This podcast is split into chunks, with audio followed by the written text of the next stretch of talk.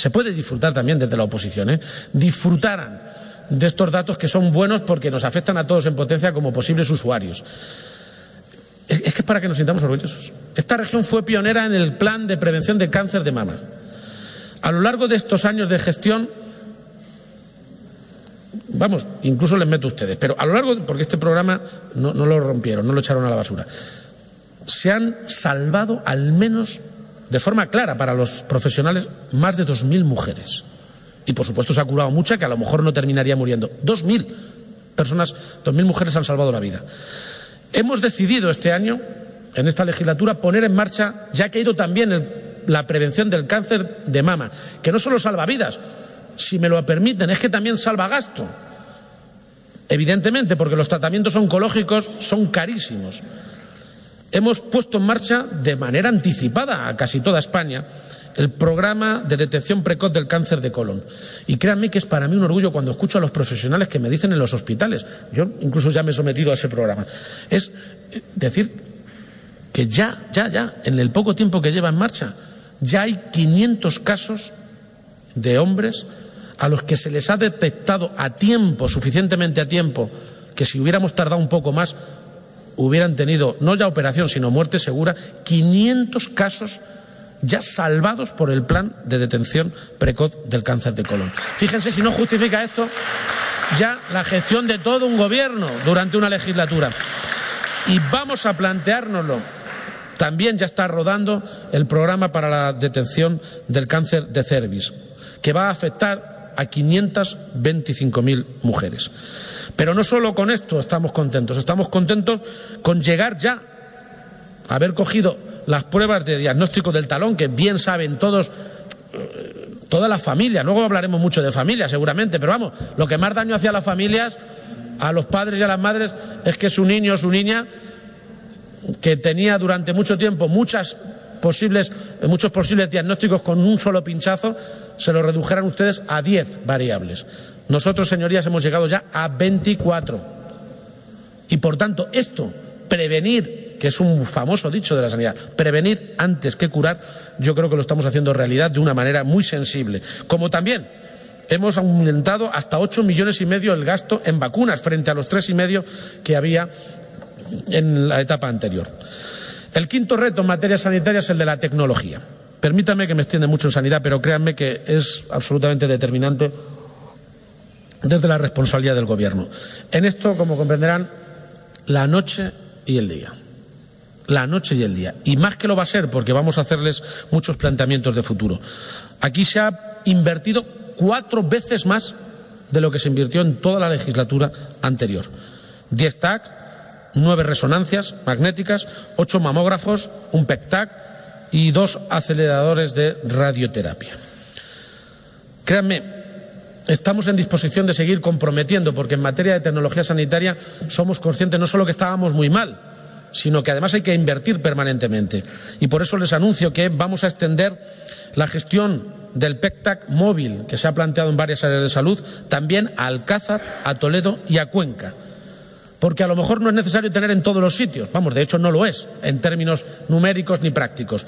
Y a lo mejor hasta tendríamos profesionales eh, con problemas. Pero lo cierto es que vamos a evitar 50.000 desplazamientos innecesarios que son atendidos a esta gente, pero con desplazamiento innecesario en las áreas de salud de Alcázar, Toledo y Cuenca. Y también en la próxima legislatura vamos a plantear en Talavera de la Reina y en Alcázar de San Juan el servicio de hemodiálisis para agudos, que va a evitar también desplazamientos y se beneficiará a 19.000 tratamientos en todo un año. Y queremos que todas las provincias tengan servicio de medicina nuclear y radioterapia. Esta es de las cosas más importantes que podemos hacer en materia de tratamiento y también de prevención del cáncer. Y, por supuesto, vamos además a comprometer que todos los hospitales tengan resonancia magnética, todos los centros hospitalarios. Algunos tendrán, obviamente, más de una. Y vamos a incorporar una tecnología muy novedosa que realmente les encantaría a ustedes conocer. Son dos robots quirúrgicos. Ya veremos dónde indica el servicio de salud, pero fundamentalmente lo podrán ser en Toledo y en Albacete por la predisposición de los propios hospitales. En definitiva, estos cinco objetivos van muy bien y va muy bien el sexto que es el más, desde la época de Margaret Thatcher, más manoseado de la historia, que es el de las listas de espera. Sí, desde la época de Margaret Thatcher. Eh, porque hay quien ha hecho claramente de estos datos simplemente el objetivo para poner siempre contra las cuerdas a la sanidad pública. Pero, miren, después de lo que les he contado, ya entenderán que es muy relativo el concepto de mm, el debate sobre las listas de espera. Si yo quisiera simplemente discutir como presidente y el consejero mucho más, y el de Hacienda ya para qué contemos, eh, si, si, quisiéramos ser, lo que pasa es que sería ser muy mezquino, ¿eh? y ser muy miserable. Pero si quisiéramos simplemente pelearnos por las listas de espera, en la vida se nos hubiera ocurrido mandar 600.000 cartas para prevención del cáncer de colon, que obviamente presionan las listas de espera, muchísimo. Ni las 525.000 a mujeres. Quiero que me sigan la reflexión porque, además de franca, además de sincera, es que realmente pone el dedo en donde hay que ponerlo. Estamos nosotros llamando de oficio a los pacientes para que no se queden esperando la enfermedad en casa. Queremos detectarlo antes. Por tanto, sí, nos importan las listas de espera muchísimo. Y fíjense, les voy a dar algunos datos que son muy relevantes. Porque en esto hemos cambiado hasta el punto de que estamos en los niveles casi de la precrisis. Las listas de espera son de consulta, diagnósticas y quirúrgicas. El éxito de un sistema sanitario es evitar que la gente llegue al, quirófano, sería lo mejor, entendamos, ¿no? La cirugía se aplica al 13% de la gente que se acerca al sistema sanitario. 23 millones de consultas. 23 millones de acciones sanitarias. Claro, siempre puede haber un problema con alguien. Siempre puede haber algún defecto, algún error. Vamos, esto es matemáticamente nada más que posible, seguro. Pero, hombre, yo creo que ahora podemos decir que le hemos dado una vuelta por completo a las listas de espera. No solo hemos mejorado los resultados de las listas de espera que nos encontramos con Cospedal, sino que además lo hemos hecho desde el primer día, porque lo que hizo el gobierno de la señora Cospedal es estar manteniendo listas de espera brutales a lo largo de toda la legislatura y unos meses antes de la campaña electoral soltarle 15 millones de euros a empresas privadas de Madrid para que la gente tuviera que haciendo turismo de cadera y turismo de fémur de Castilla-La Mancha, la capital de España. CMM Radio, especial informativo debate del estado de la región. Bueno, no solo hemos mejorado mucho, sino que además en consultas estamos mejor que la media nacional, notablemente mejor.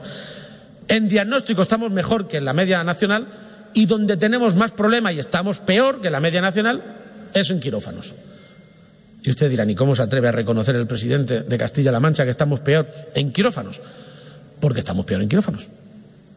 Es decir, aquí el dato relevante desde el punto de vista de un debate serio con la gente sería si los 37 quirófanos que estamos construyendo ahora en los hospitales nuevos hubieran estado cuando empezó la legislatura, si hubieran estado los 37 quirófanos por supuesto, la culpa la tiene la señora Cospedal, no tenga ninguna duda. Pero si es que es de cajón. Pero. Perdone, perdone, que estos datos, que estos datos, que estos datos son contrastables, por favor. Miren, echen la cuenta, si esto es científico. 37 pero, pero, además se lo digo para que vean que, está resuelto el problema en cuanto tengamos los 37 quirófanos. Si los 37 quirófanos que pararon ustedes estuvieran ya acabados como tenían que haber estado acabados, o al menos la mayoría, hubiéramos podido hacer en esos 37.000, perdonen, pero déjenme, porque si no es que luego, luego no, no se enteran bien. Miren, 37 quirófanos que hubieran dado pie en estos años a hacer 32.000 intervenciones, a grosso modo. Hay 38.000 en lista de espera quirúrgica, como comprenderán. Estábamos con tara, tasa técnica. Oiga que, pero créanme que, créanme, créanme que, créanme que esto es así. Por tanto, estamos con 17 meses continuados ya por debajo de los 100.000 y vamos a, por supuesto, que es el objetivo llegar por debajo de los 90.000. Por tanto, en sanidad, créanme, la noche y el día. Hemos parado los intentos de privatización de los hospitales, sobre todo de los medianos. Hemos revertido por completo los derechos en la mayor parte de los trabajadores. Hemos revertido la tendencia de las plantillas. Hemos dado un salto absolutamente tremendo en materia, de prevención. Hemos dado un salto extraordinario en la calidad en la asistencia. Bueno, yo creo, señorías, que en sanidad nunca se agota lo que hay que hacer, que siempre está abierta la ventanilla porque todos los días la gente enferma, lamentablemente, y porque además el grado de exigencia de la ciudadanía es creciente. Y además no es malo que sea así, yo no lo voy a reprochar. Es así. Y además por eso queremos tener las listas transparentes. Por eso queremos tener las listas transparentes. ¿Saben lo que pasó en la anterior legislatura? A lo mejor tiene que ver con lo de los 37 quirófanos y los hospitales. Que no hubo listas de espera. Que estuvimos en espera de las listas. Y ahora nos hemos atrevido a poner las listas de espera hasta el punto de que tienen un premio. Esta región tiene premio que recibirá el 7 de noviembre por la mejor comunidad autónoma en transparencia de listas de espera de toda España. La mejor. ¿No? ¿Sí? Eh, oiga, y, hemos, y, nos acaban de conceder también a la Consejería y al SESCAN el mejor premio a la gestión pública de la sanidad de toda España. Yo creo que tienen ustedes que felicitarse, aunque sea solo como usuarios de la sanidad, ¿no? Fíjense, hay gente, hay gente que piensa que ustedes se pasaron mucho con la sanidad. Hay gente que piensa que ustedes se pasaron mucho con, con la sanidad. Señorías. Bueno, lo piensan con razón, pero o que piensan que es en donde más se cebaron. Permítanme que esta expresión ya saben que me gusta hablar, pero lo digo con respeto. Pues no, se cebaron muchísimo en la sanidad, pero en términos estrictamente de porcentaje presupuestario, donde más se cebaron es con la educación. Fuimos, lamentablemente, la región que más redujo y recortó en educación de toda España. Y hoy hemos pasado de eso a tener un 20% más de presupuesto dedicado a la educación en definitiva, de que la quinta parte de todo el presupuesto efectivo de la comunidad autónoma se puede dedicar a este servicio esencial. Frente a los 6.000 trabajadores menos a los que echaron en el 2011, hoy tenemos 1.364 docentes más y 2.813 docentes que han consolidado su puesto de trabajo. Hemos abierto todas las escuelas rurales que han querido, no todas las que cerraron Pero, pero ¿por qué se ríen? Pero a mí me parecería muy triste, a mí me parecería muy triste. No, no, pero mire, señora, señora Guarinos. Por favor, por favor, por favor, señora Guarinos. No está usted en el uso de la palabra. Sea respetuosa. Tres años que cerraron escuelas rurales. Ha dado tiempo a que las familias que tenían niños ya crecieran. Pero pero es que les parece tan raro, es que les parece tan raro. Si llegan a seguir ustedes más, no queda un centro rural, ni niños en los centros rurales, claro, ni niños en los centros rurales. Bien, en definitiva, uno de los incumplimientos, uno de los incumplimientos que me pueden restregar ustedes, fíjense que se lo pongo fácil, ¿eh? Uno de los incumplimientos que me pueden restregar ustedes es que no estamos cumpliendo con el compromiso del plan de infraestructuras educativas. Y tienen razón. Prometimos 80 y ya vamos por 109 nuevas inversiones educativas. Es verdad. Y además, y además, en diciembre ya les anuncio que presentaremos el nuevo plan de infraestructuras educativas para los años 19 y 23, para que esto siga, para que no haya malos vientos que lo puedan, lo puedan cambiar. En materia de servicios educativos hemos hecho mucho en relación con el personal, hemos hecho mucho con, con los edificios, pero hay algunos servicios específicos que son especialmente importantes. Por ejemplo, el de los libros de texto. Hemos doblado la ayuda para los libros de texto, el doble, hasta llegar a 60.000. Y en materia de transporte escolar, hemos ido recuperando hasta un 30% más la inversión en transporte escolar. Esto es muy importante para la eficaz gestión del servicio, educativo. Vamos a seguir influyendo en este, incidiendo en esta línea del transporte escolar, pero donde probablemente sea más sensible para la mentalidad de la ciudadanía es el programa de comedores escolares. No creo que aquí se puedan reír, ¿eh? porque créanme que durante los momentos más duros de la crisis había muchos niños y niñas que la única comida que hacían en el día era en el colegio. Esto no es broma, ¿eh? Esto está certificado por los trabajadores sociales y los servicios sociales de muchos ayuntamientos.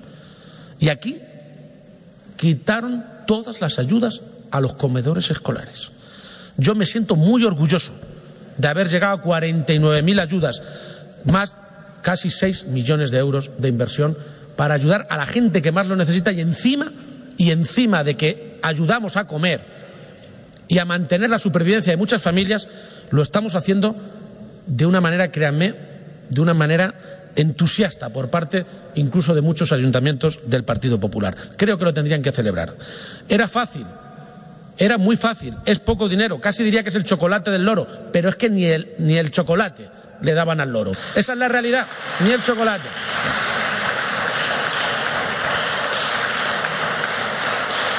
Vamos, vamos, vamos a hacer, ya estamos en marcha y de hecho ya están empezando los próximos servicios a partir del mes que viene, a poner un auténtico plan de refuerzo. Porque ustedes estaban muy entusiasmados con un plan que llamaron Abriendo Caminos. Nunca sabré por qué. Nunca sabré por qué le llamaron Abriendo Caminos, porque no, no se corresponde con lo que era un plan para que eh, se estudiara en verano y se reforzaran. Bueno, no es nuestra lógica, yo creo que era un mal planteamiento, pero es evidente que es conveniente reforzar, eh, reforzar y, ampliar en la medida de lo posible el, el, éxito, el éxito de nuestros chicos y chicas. Y por eso ya anunciamos, ya hemos puesto en marcha este plan, que además ahora les anuncio será válido para toda la próxima legislatura, con 1.050 nuevos profesionales en el plan de refuerzo. Y además les digo que en el 2022-23, en ese curso, todos los alumnos de la comunidad autónoma podrán acceder al libro digital a través de tablet. Me parece extraordinariamente revolucionario este modelo. Ya tenemos experiencias notables en bastantes centros. Y además, y además les anuncio también que el 6 de noviembre el Gobierno, el Consejo de Gobierno, aprobará el plan Meta con más de 20 millones de euros para remodernizar, porque estuvieron en su momento modernizados, pero se abandonó desde el punto de vista informático los centros de nuestra comunidad autónoma, además de toda la maquinaria que se necesita y está absolutamente obsoleta en los centros de formación profesional. 20 millones de euros. En materia de universidad está el señor rector, pero con él, con su equipo y, por supuesto, también con la Universidad de Alcalá de Henares, que cumple sus servicios en el campus de Guadalajara, campus que espero podamos tener ya definitivamente eh, firmado. Sí, en estos le tenía que haber pedido ayuda a la señora Guarinos, porque el ayuntamiento, eh, no sé si usted se hubiera entendido con el alcalde, pero le hubiera tenido que pedir ayuda a ver cómo se las ingenia usted para que el señor alcalde de Guadalajara haga lo que dice. Porque yo lo he tenido difícil, lo he tenido más difícil. Pero, pero bueno, que tenemos 50 millones de euros para hacer lo que no se ha hecho nunca, que es un campus extraordinario en Guadalajara, va a ser una realidad a partir de esta legislatura y sobre todo la siguiente. Mal que les pese. Espero, espero que, espero que se haga Espero que empiece con este ayuntamiento, porque si no habrá que decirle a los ciudadanos que, que, que, tienen que cambiarlo, lógicamente, porque nosotros la voluntad es la misma.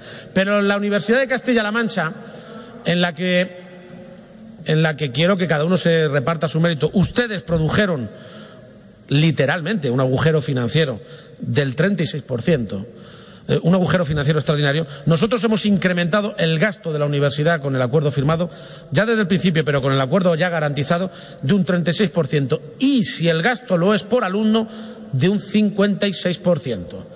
Esto, señorías, nos permite consolidar que sea la tasa y la matrícula más barata y me permitirá plantear en el debate de la financiación autonómica con el Estado, espero que me ayuden, que si hay financiación, porque voy a ser serio, tiene que haberla, si no es, es un brindis al sol, podamos avanzar también en el objetivo de garantizar la primera matrícula gratuita para la gente que lo necesita en nuestro sistema universitario. Este es un compromiso para la próxima legislatura que responsablemente está conectado con la financiación. Estos dos acuerdos, además, inciden y mucho en los programas de, de financiación de la investigación. Es muy llamativo ver cómo en su legislatura se puso a cero el marcador y la financiación a la investigación. Y yo me alegro de que hayamos podido ya plantear en más de ocho y en más de doce los dos planes de fomento de la investigación con la universidad y de que hayamos resuelto a futuro los próximos años para los investigadores vinculados a la Universidad de Castilla-La Mancha. Mi enhorabuena, señor rector. La enhorabuena que también traslado al equipo de negociación que ha llevado este importante acuerdo tanto en Hacienda como, por supuesto, en educación. Y, sin duda ninguna, alguien que está casi detrás de todo lo bueno, aunque lo hace con discreción. Incluso ahora se oculta más, simplemente porque eh, se le está quedando un tipo extraordinario, el vicepresidente, el vicepresidente primero de la comunidad autónoma.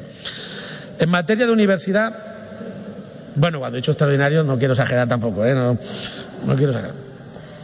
El que me gustaría tener a mí. Cultura. La cultura tuvo un recorte con la etapa de, de Cospedal del 66%. Seguramente pasó en toda España, ¿eh?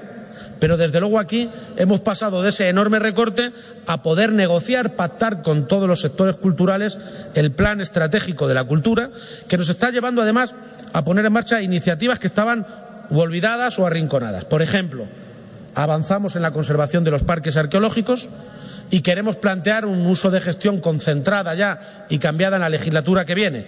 Y no contentos con los que están en marcha, que algunos los han tenido que mantener por su esfuerzo ayuntamientos, incluso alguna diputación del Partido Popular. O sea que no, no, no, se crean que me olvido del señor, eh, del presidente de la Diputación de Cuenca. Pero lo cierto y verdad es que, bueno, en Guadalajara, ¿eh? Señora presidenta, bueno, vicepresidenta de la Diputación. pero es que además queremos poner en marcha nuevos parques.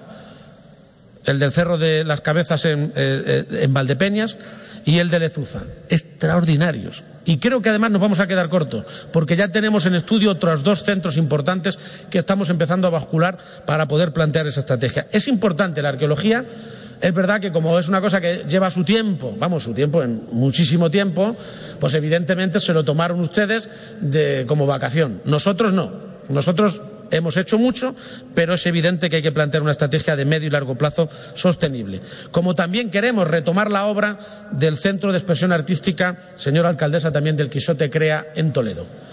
Lo que ha pasado aquí es sangrante.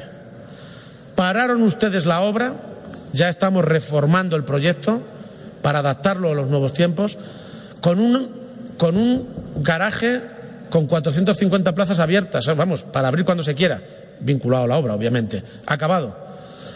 Pero aquí fue sangrante, porque pararon ustedes por teléfono la obra, consiguieron que la empresa enterara en quiebra y le hemos tenido que pagar en indemnización por parar la obra del Quisote Crea mm, lo mismo que nos va a valer terminar la obra y ponerlo en marcha. Esto es verdaderamente de libro, verdaderamente extraordinario. Tenemos esa obligación que espero podamos cumplir antes de que acabe la legislatura y llevando al boletín oficial la nueva licitación. No ha sido, ni mucho menos, la cosa que más nos ha empujado y apretado esta legislatura. Es evidente y lo reconozco, porque había otras muchas. Frente a muchas cosas que me piden, yo siempre digo que priorizar la sanidad, la educación, y priorizar los servicios sociales obligaba también no a dejar, pero sí a establecer un orden jerárquico en muchos otros proyectos. Por ejemplo, tuvimos que suspender los planes o los programas que antes eran anualizados de, eh, inversión deportiva. Los retomaremos. Hemos hecho algunas operaciones, pero sobre todo nos hemos centrado en las instalaciones deportivas vinculadas a los centros docentes. Porque aquí se construyó mucho en deporte pero se construyó muy poco en deporte vinculado a lo que necesitan los niños. Y en algunos casos ha sido posible utilizar los polideportivos municipales para los colegios, pero en otros muchos estamos inmersos en un programa de techado de pistas deportivas, de nuevos gimnasios, que realmente son indispensables.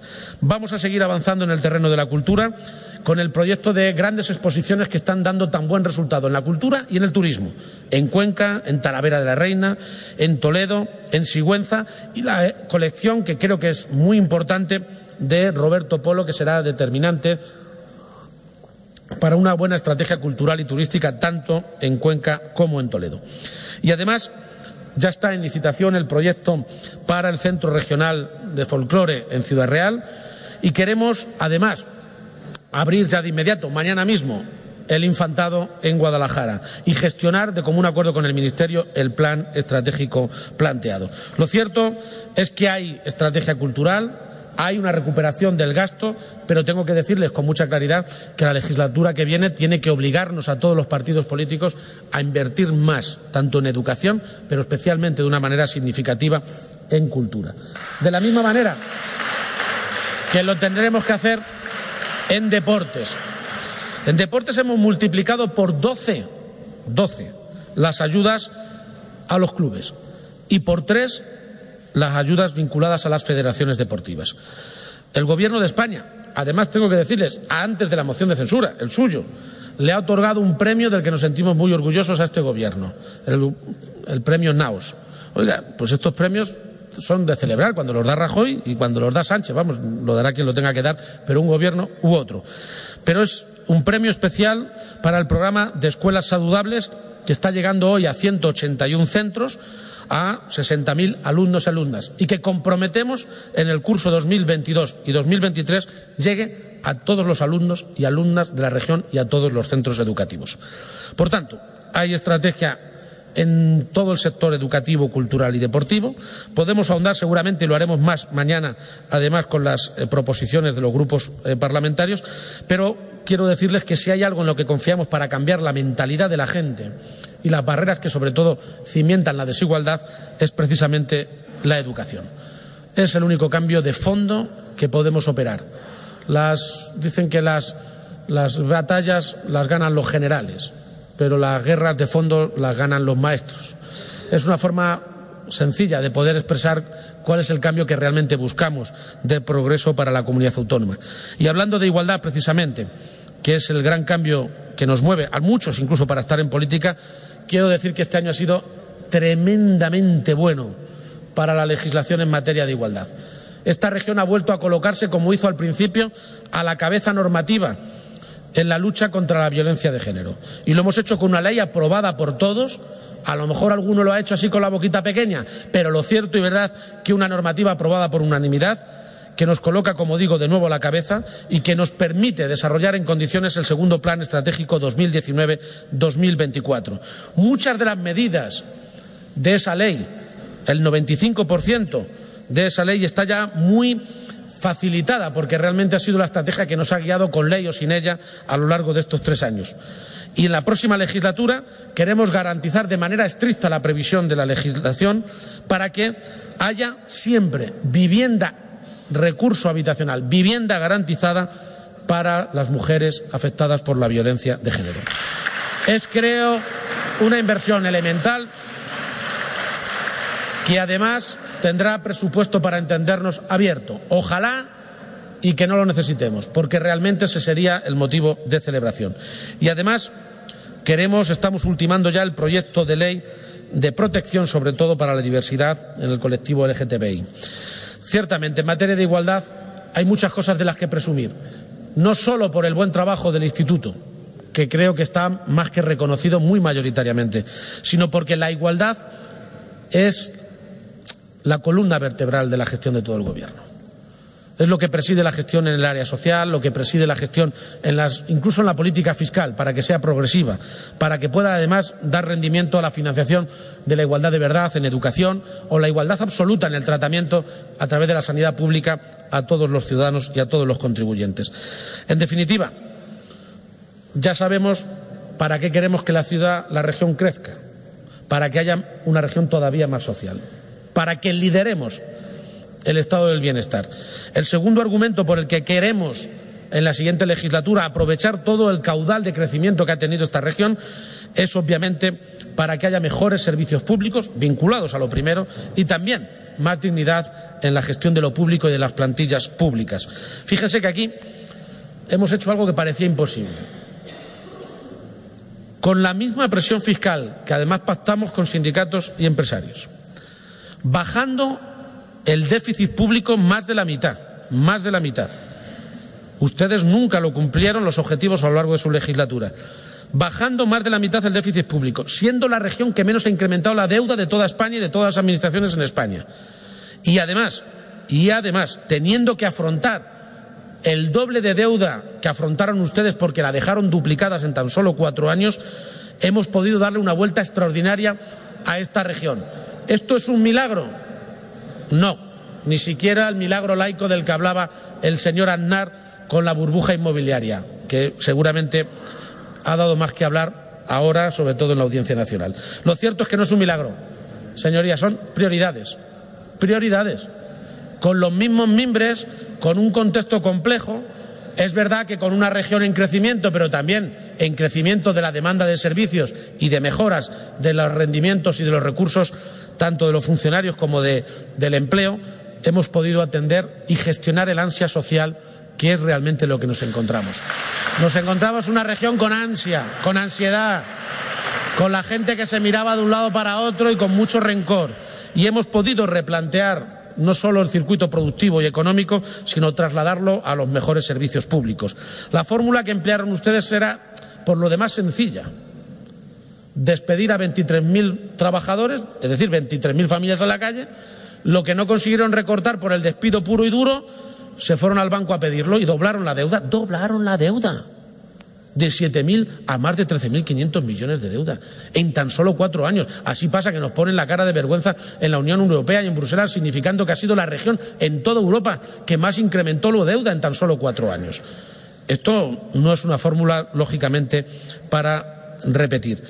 Supongo que, además, ahora que dicen que todo va muy mal, están ya empezando a preparar el camino si vuelven a gobernar para hacer lo mismo. Porque ya me empieza a sonar el latiguillo. Esto es un desastre, ustedes son unos rojos peligrosos que se están cargando, se están cargando, se están cargando la economía, son unos maltratadores de la empresa. Vamos, no le estoy dando sugerencias porque a lo mejor están destinados a utilizar otros adjetivos, pero vamos, por ahí, por ahí. Lo cierto y verdad, lo cierto y verdad es que somos la región que más cuida a los empresarios, la que más ayuda les da a los empresarios, la que más estimula el empleo y por eso somos los que encabezamos el índice de confianza empresarial. Esa es la realidad. Incluso con un gobierno en el que está Podemos, fíjense las cosas, fíjense las cosas. CMM Radio, especial informativo, debate del Estado de la región. También a los responsables de Podemos podamos, podamos ser serios a la hora de exigir una mejora en el sistema de financiación nacional a las autonomías. Esto, han estado muchos años mareándole la perdiz. Esto, señor Rajoy, lo hacía de maravilla con este tema y con algunos más gruesos como el de Cataluña, sin duda. Pero, por si acaso tienen tentación de marear la perdiz en el Gobierno de España, el otro día se lo planteé también al, al presidente del Gobierno. Y tengo que decir que espero avances, al menos en el ámbito técnico, sinceramente, como comprometieron, por una razón. Porque realmente hay recursos suficientes, señorías, para mantener y cuidar todo lo que hemos recuperado. Que nadie se engañe. Pero si viene una nueva ola de recortes, o de recortistas, o de recortadores, si vienen, porque celebraban los recortes como si le fuera la ideología y los principios fundamentales en ello. Si viene una nueva ola de recortes, o una nueva gripe europea, que todo es posible, lo cierto y verdad es que necesitamos consolidar lo que estamos reconstruyendo ahora y seguir avanzando la próxima legislatura. Y eso va a exigir un acuerdo en financiación en el que espero podamos estar primeramente de acuerdo aquí. Entre 1.100 y 1.300 millones de euros. Fíjense que marco una horquilla no por nada, sino porque evidentemente hay distintas formas de hacer la cuenta y queremos ser serios en ello. Por eso este Gobierno se esmera y mucho en ser cumplidor con las reglas de ortodoxia económica. Le cuesta mucho al consejero de Hacienda, ¿eh? Y ya no digamos al resto de consejeros que quieren gastar más, como es lógico. Pero podemos decir que hemos mejorado muchísimo los niveles de déficit. No cumplimos todavía con el objetivo de déficit que marca el Gobierno de España. Claro, el Gobierno de España, el de ahora y el de antes todavía menos, es el que menos cumple los objetivos de déficit que cumple la Unión Europea. Por tanto, para ejemplo no están. Para dar ejemplo no están. Y además les digo con mucha tranquilidad ¿eh?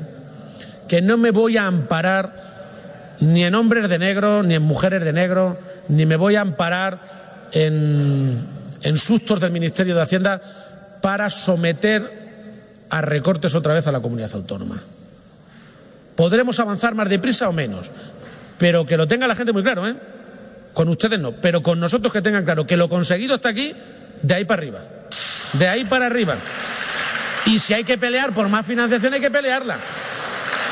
Y si hay que pelear por más financiación, la pelearemos. Porque no podemos ni siquiera plantearnos subidas fiscales Yo sé que a algunos les puede interesar y a Podemos sin duda. A mí no. Es más, no la voy a plantear.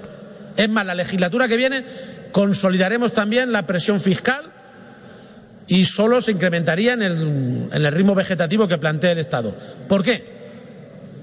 Aparte de por convicciones. Lo que nosotros recaudamos en términos fiscales, la verdad es que incide muy poco en el movimiento económico, muy poquito. ¿eh? Otra cosa es la fiscalidad del Estado, pero la nuestra tiene poco que ver realmente en la creación de empleo. Ahora, no sería razonable que estemos diciendo que nos falta financiación justa del Estado y decimos, pero en tanto que no la dan y por si acaso no nos la dan, que se rasquen los bolsillos los ciudadanos de la tierra. Pues no.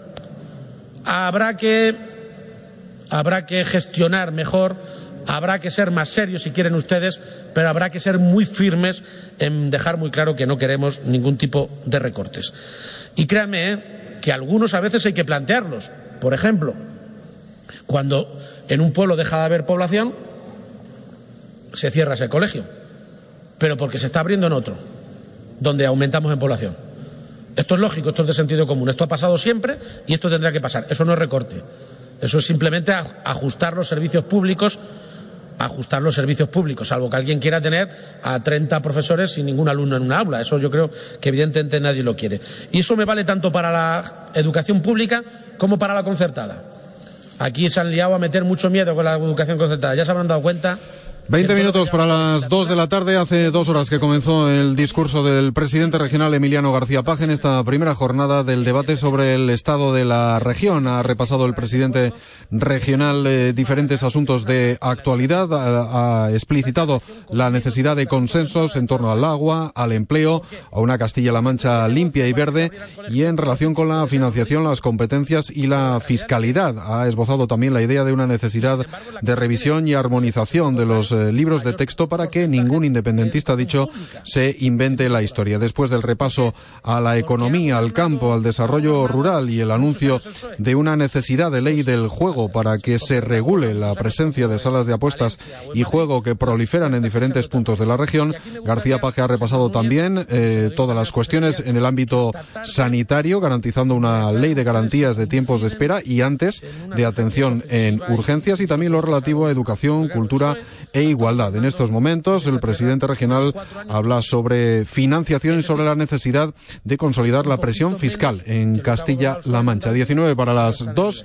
Seguimos en directo en la radio de Castilla-La Mancha Media. Que a una manda más del Partido Popular de hoy, ¿eh? de la directiva, es ministra, decir así, así y sin, y sin, y sin despeinarse, decir que los niños andaluces van con dos años de retrasito ¿eh? sobre los de Castilla y León por el hecho de que allí ha gobernado el PP y aquí el PSOE. ¿Cómo han dicho eso?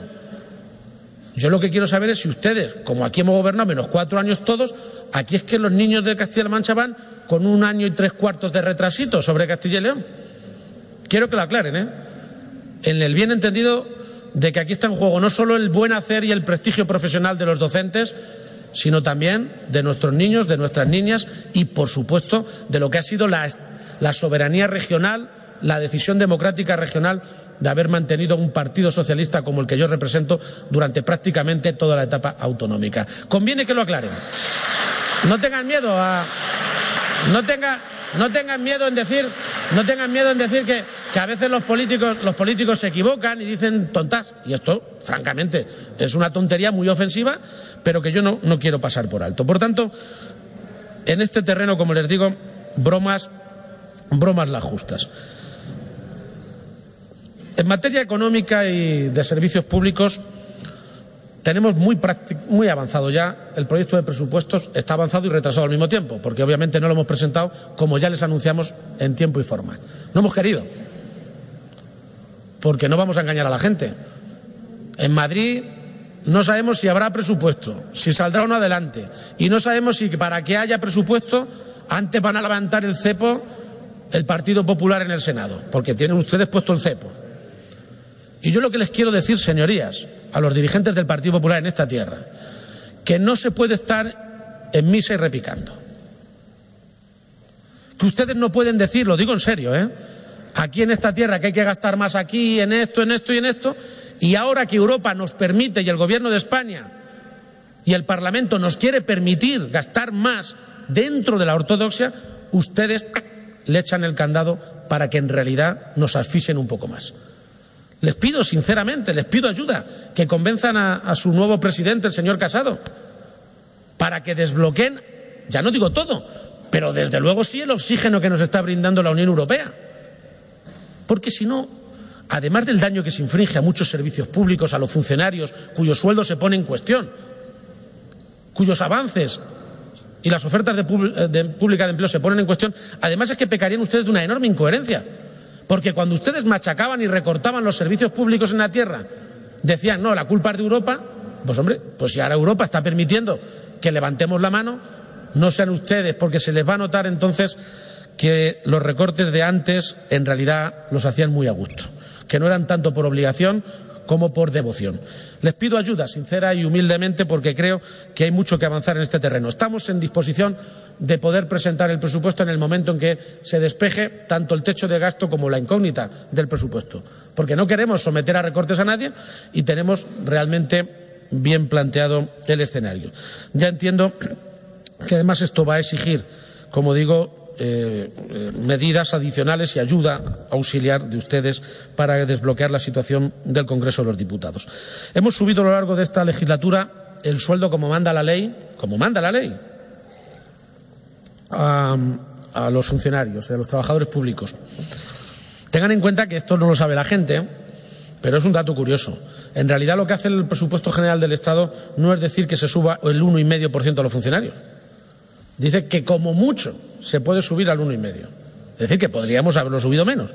Ni nos lo hemos planteado. Basta que lo diga el Estado para nosotros subirlo. Primer dato.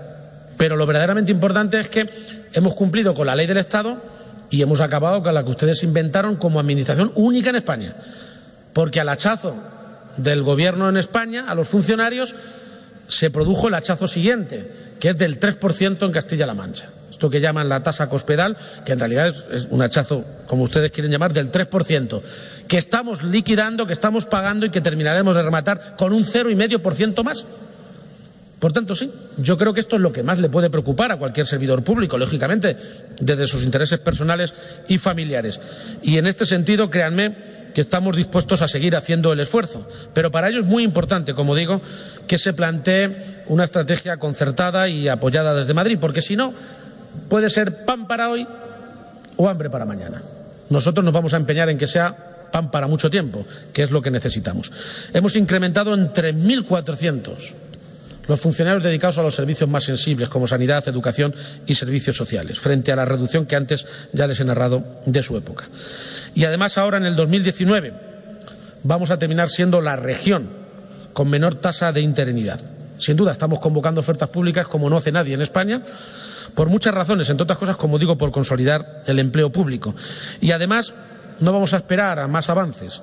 Queremos seguir negociando con los sindicatos cuando fuera de la burbuja electoral, política y sindical, que eso nunca ayuda a que se lleguen a acuerdos, mmm, digamos, sensatos, o, o, mejor dicho, lo dificulta.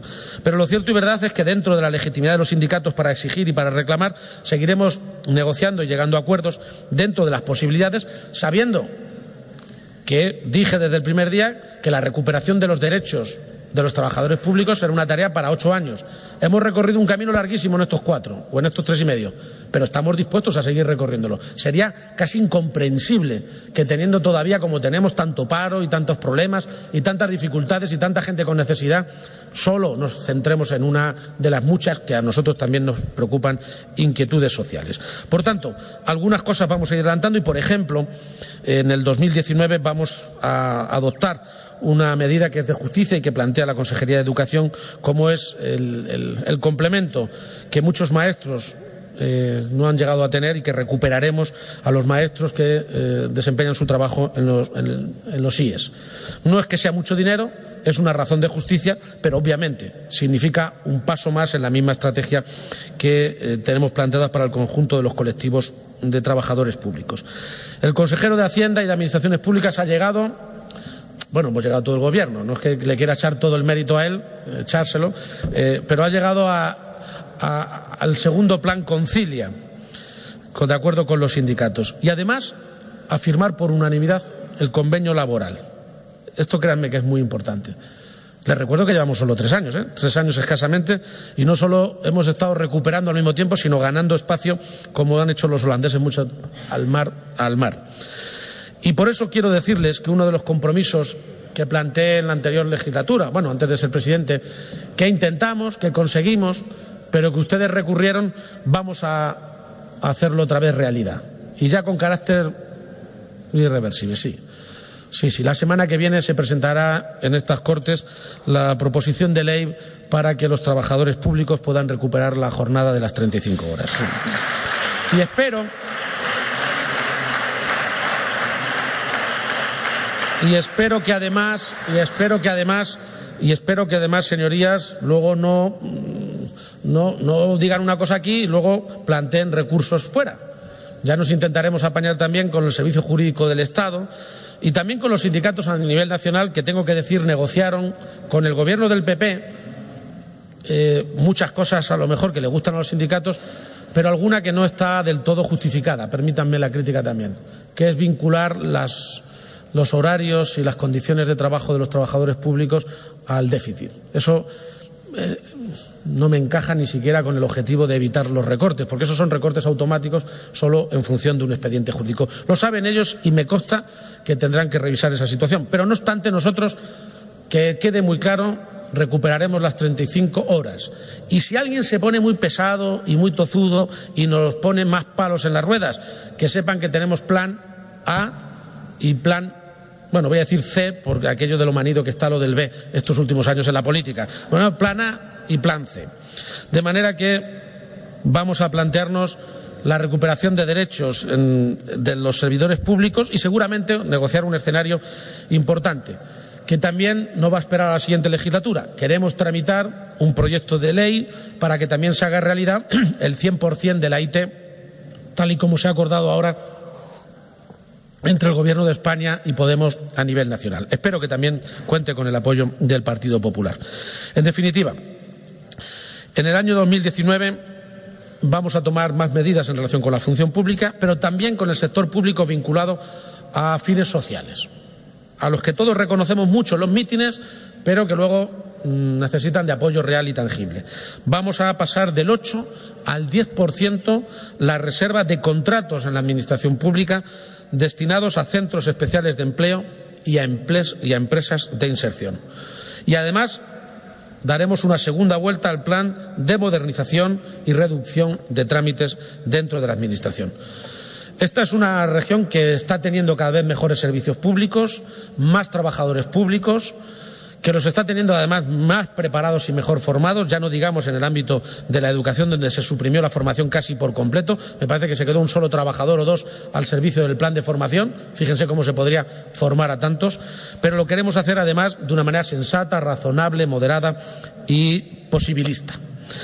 Y en el orden del por qué, y quiero ya ir acabando, del por qué esta región tiene que saber aprovechar el crecimiento y la riqueza que estamos generando entre todos, entre el sector público y el sector privado, está también el tener una región más verde.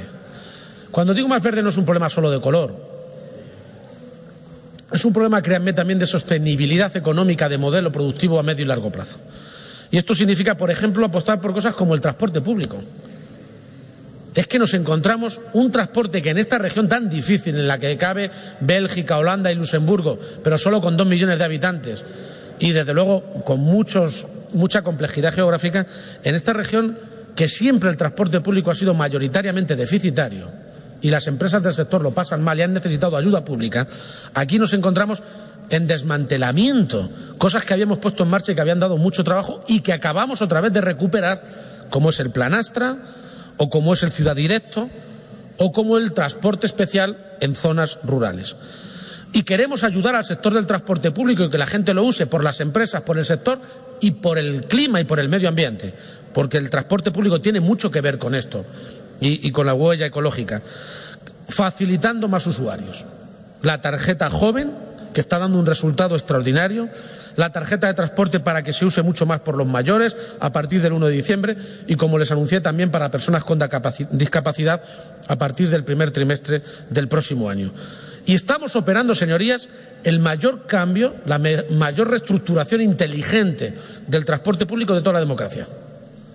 a través de la generación de lo que llamamos zonas rurales, concesiones rurales, lo que significa combinar el esfuerzo del transporte escolar con los servicios regulares, bueno, todas las posibilidades que resultan ruinosas por separado, hacerlas con cabeza. Tenemos, la verdad, muy buenos profesionales en la Administración y, además, una consejera que está determinada a llevar adelante esto, a pesar de las dificultades que a veces esto supone. Ya hemos puesto en marcha dos, que tienen que ver con Cuenca y con Guadalajara. Vamos a poner dos nuevas, las comarcas sur de Ciudad Real y también las de las sierras de las dos de la eh, provincia de Albacete. Total, hemos destinado 26,3 millones de euros para optimizar y mejorar y mucho el transporte público en las zonas más necesitadas. Y en la próxima legislatura queremos dedicar mucho más dinero, llegar a 39 zonas. Este esfuerzo de planificación, de eficacia en el transporte público, créanme, ¿eh? además de muy difícil y muy complejo, no tiene parangón en los 40 años de autonomía. En carreteras, en carreteras, señorías, en carreteras, señorías, en esta legislatura hemos actuado en 1.100 kilómetros y en 1.800 kilómetros en señalización también de carreteras. Y en la próxima nos comprometemos, como mínimo, a invertir en 1.500 kilómetros de carretera. Tenemos una red inmensa de carreteras. Evidentemente, muchas necesitan de refuerzo y otras de mantenimiento que se abandonó por casi por completo en la anterior legislatura.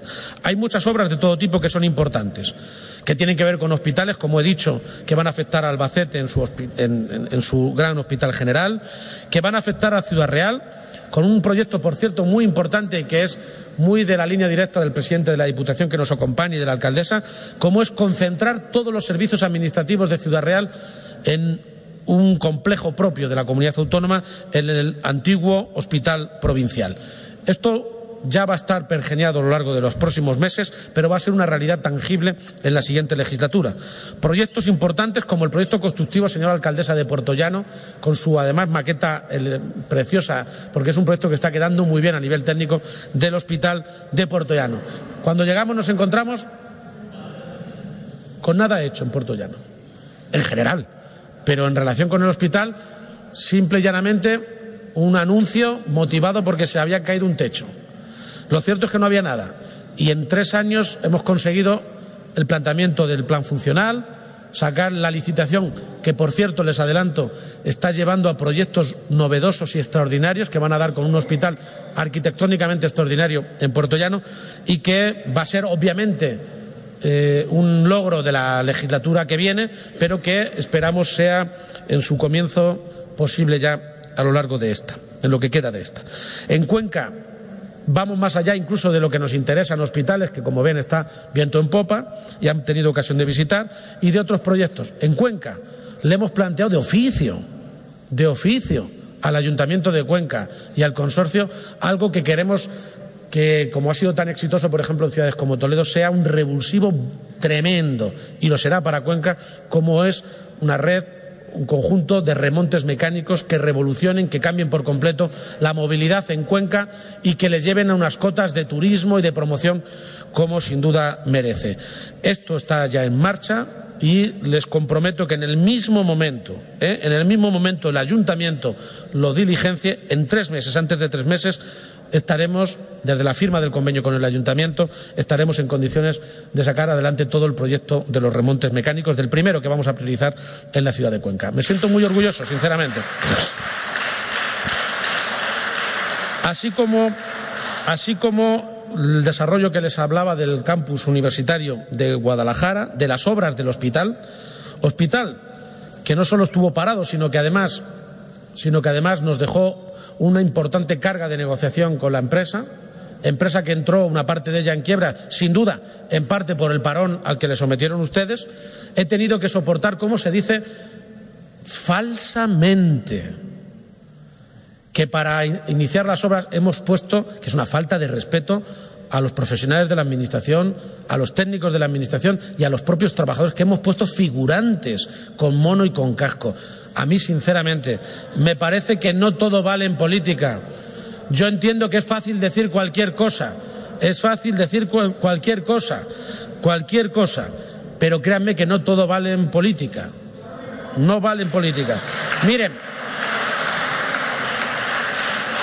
ya decía Alfonso X el sabio que el cántaro, cuanto más vacío está, más ruido hace. Y eso era Alfonso X.